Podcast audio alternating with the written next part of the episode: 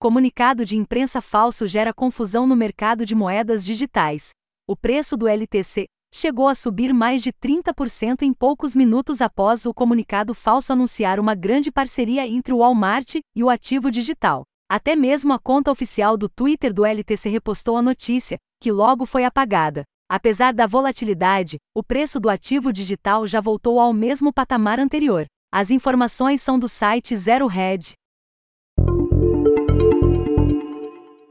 Influenciadora digital criada por inteligência artificial já possui 100 patrocinadores. Rose foi criada em agosto do ano passado e agora pretende expandir o escopo de suas atividades para filmes, séries e programas de entretenimento. A utilização de pessoas virtuais em publicidade deve ganhar ainda mais impulso durante a pandemia, já que não possuem restrições para viagens e jamais se envolverão em escândalos. As informações são do site Alco. Demissão por WhatsApp é válida e não gera indenização, determina a Justiça. Desde o início da pandemia foram registrados mais de 100 mil processos envolvendo a situação. A Justiça, no entanto, tem concedido indenizações apenas quando há desrespeito e humilhação no conteúdo das mensagens. As informações são do Jornal Extra.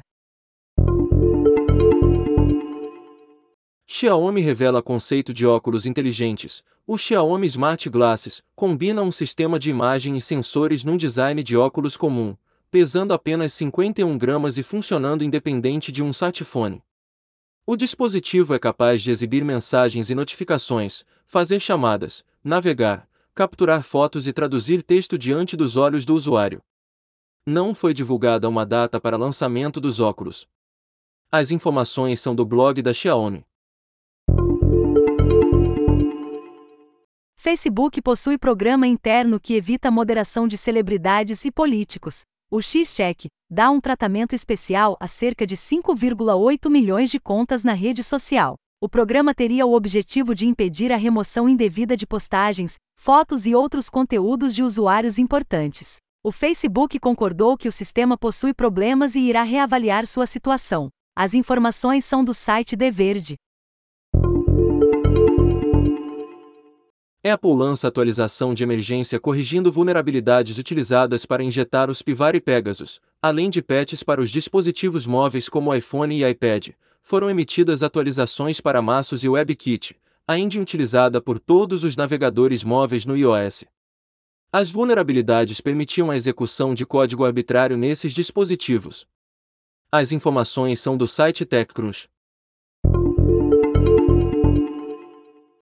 Cientistas criam maior simulação do universo contendo 3 mil terabytes de dados. Apelidada de Ushu, palavra japonesa para espaço sideral, a simulação contém 2,1 trilhões de partículas, abrangendo 9,6 bilhões de anos-luz virtuais. Uma versão comprimida de 100 terabytes pode ser baixada através do repositório Ushu Project no GitHub. As informações são do site Futuris.